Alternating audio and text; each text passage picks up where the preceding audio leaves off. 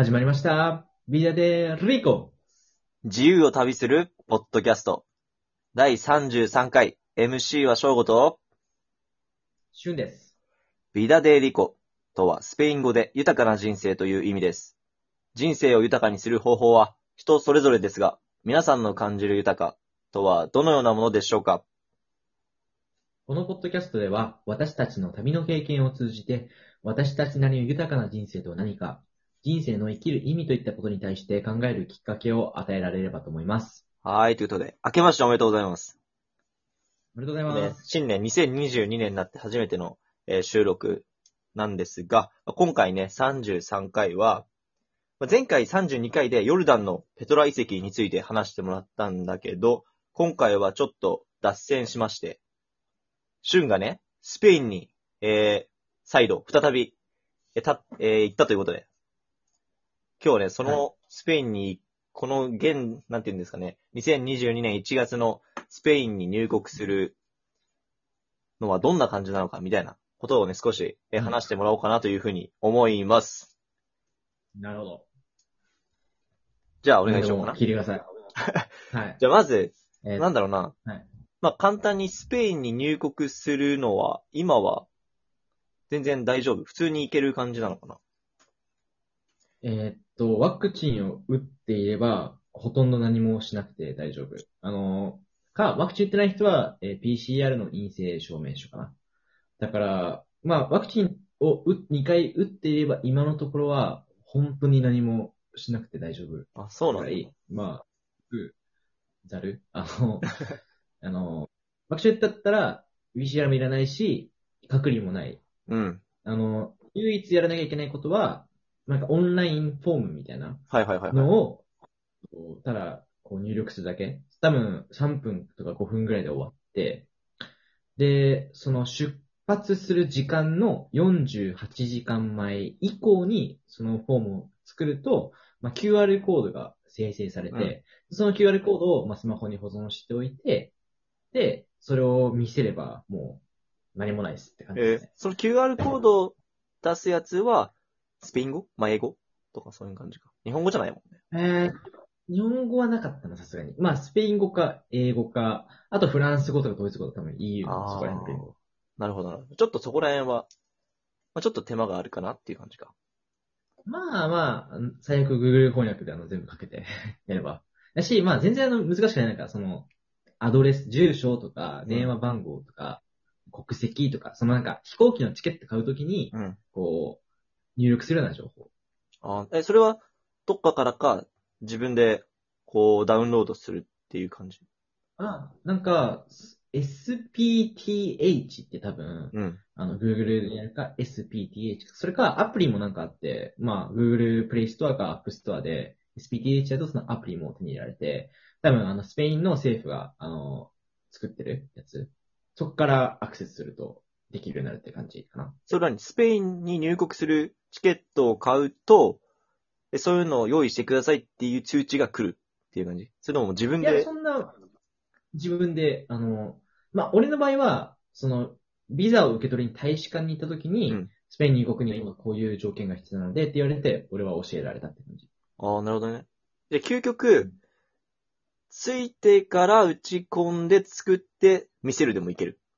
あ、あの、それでも最悪だよ。やばい、忘れてたみたいな。知らなかった。でもまあ大丈夫。うん最悪空港着いて、まあ、Wi-Fi ゲットして、それわーってやった時は大丈夫。最悪。ああ、なるほどね。あダメダメだ、ごめん。ダメです、それは。あの、間違えた。あの、成田で、その、カタール航空使ったんですけど、カタール航空のチェックインカウンターで、ワクチンの陰性証明、あ、違う違う、ワクチンの接種証明書と、うん。あとそのスペイン政府のこれやってますかっていうのを見せたのから、だから、成田では最悪やっとかないとダメだ。あ、なるほど成田か。も羽田、日本の空港で。でもまあ、書くこと自体は本当3分ぐらいで書けちゃうっていう感じで。うん。まあ3分5分くらいで全部終わる。じゃあまあ、そっか、そんなに大変じゃないか。全然大変じゃない。うん。じゃあ他にと、他には特別になんか、入国に必要なものはなかった。いや、ないね。あの、まあ、いわゆるその、イミグレをさ、うん。やるじゃん。そのパスポート見せて、なんで来たんですかとかやって、もうその後、なんかその、QR コード読み取るブース、まあ、人がいて、なんかそう、オラーとか言って、オラーって言って、こう、QR コード見せて、そのレジのさ、レジとかでピッてやるやつなん。だよはいはい。あれでもう、はい、はい、みたいな。はその、多分5秒、ああ、みたいな。感じだったから。どうなんだろう。ヨーロッパ全土がそういう感じなんかな。それともスペインは特に緩い？うんとこなんかななんかね、やっぱ、まあ、ヨーロッパイギリスとかちょっとやっぱ、オミクロンになってから、なんかいいやんか。確か僕の、その、友達で、イギリスに渡った人とかは、隔離をしなきゃいけなかったみたいにああ、言ってて、はいはいはい。ヨーロッパはでも国によって違うけど、スペインは、まあ、いつかも言ったかもわかんないけど、やっぱ、人を、韓外から来る人にお金を落としてもらえない多分、やっていけないから、なるほどねあ、スペインの隔離もないのか今は。ないね。あの、もう、本当にないね。え、じゃあもうほん、本当にまあ泊まる場所がもう決まってれば、もうそのままスペインについて向かっちゃって OK。公共交通機関とか、うんもう何を使っていってもうんもう全然大丈夫ですよ、みたいな。大丈夫だね。うんただ、確か、そのなんか、オンラインのさ、フォーム入力するときに、もし、スペイン上陸後に、なんか、そのコロナの症状、熱とかがあったら、その宿泊先で、ちゃんとなんか、おとなしくしてくださいね、みたいなのは、なんか、チェック入れた気がする。ちょっと注意的な。なるほどね。ほー。他なんか注意点ある？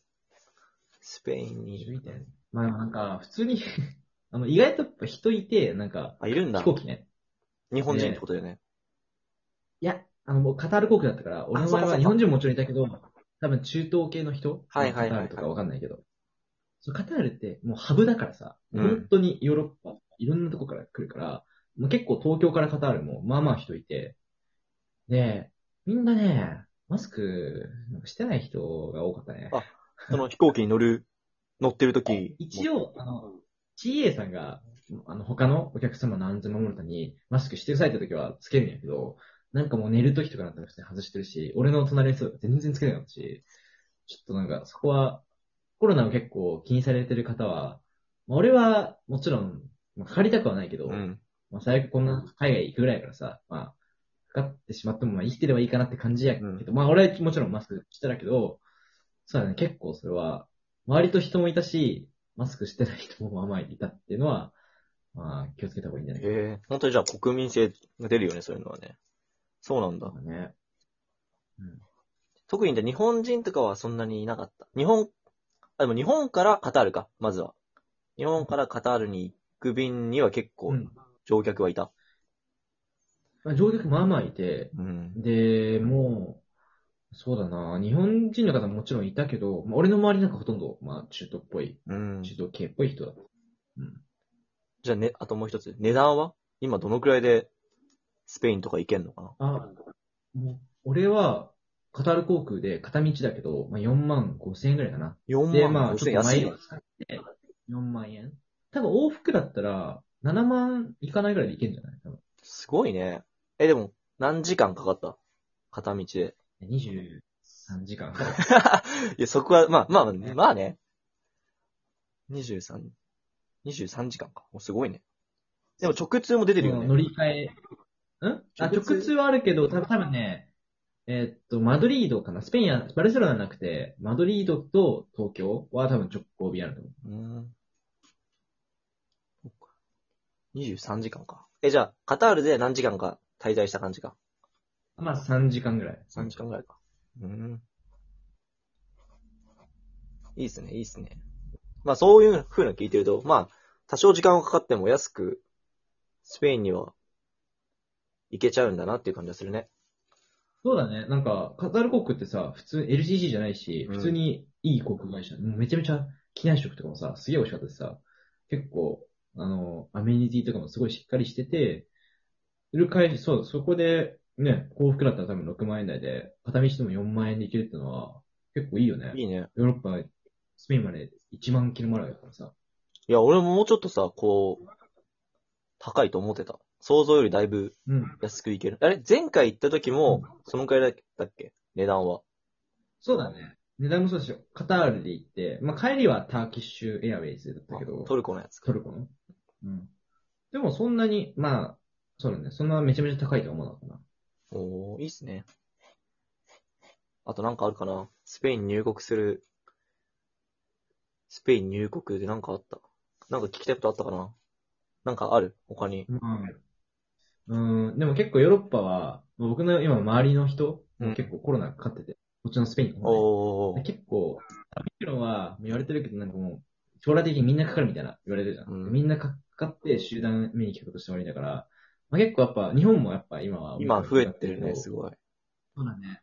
だから今ヨーロッパも感染者数的には、まあまあ、多いから、うん。まあ、そこは、そうだね。まあ、でもそろそろまあ、2月入って、2月中旬ぐらいには世界的にもオミクロンのピークが来そうな感じはしてるよね。うん。まあね。だから、まあ、今でも全然いけますっていう感じ。なるほどね。行くなら。結構、そうだね、まあやっぱ会社で働いてる人とかは結構厳しいけど、まあ行って、しばらく日本戻ってこなくていいんやったら全然いけるなっていう思いましたね。いいですね。まあなんかうん、とりあえず、なんそうね。まあなんかコロナとかでちょっと心配されていけない人とかもいるかもしれないけど、まあこんな簡単にスペインも今行けますよっていうのがわかりましたね。ありがとうございますよ。うん。ただやっぱワクチンは結構打ってないと、社会的にまあまあ、お店とかもやっぱ入りにくいよね、きっとね。入れないし、まあ、飛行機、うん、なんか、うん、俺の周りで打ってない人の話を聞くと、ちょっとやっぱワクチンは打っといた方がやっぱ社会的に、社会的にね、なるほどね。社会的には。なと。はい。ということで、まあ、今回ね、そのような、スペシュンがね、スペインに立ったよ、第2弾ということでした。じゃあ次回ねうん、34回は、どこですかね？ヨルダンのペトラの次は、イスラエル、イスラエル。イスラエル。おー、いいですね。それではまた皆さん、次のど、次の、うん、ラジオでお会いしましょう。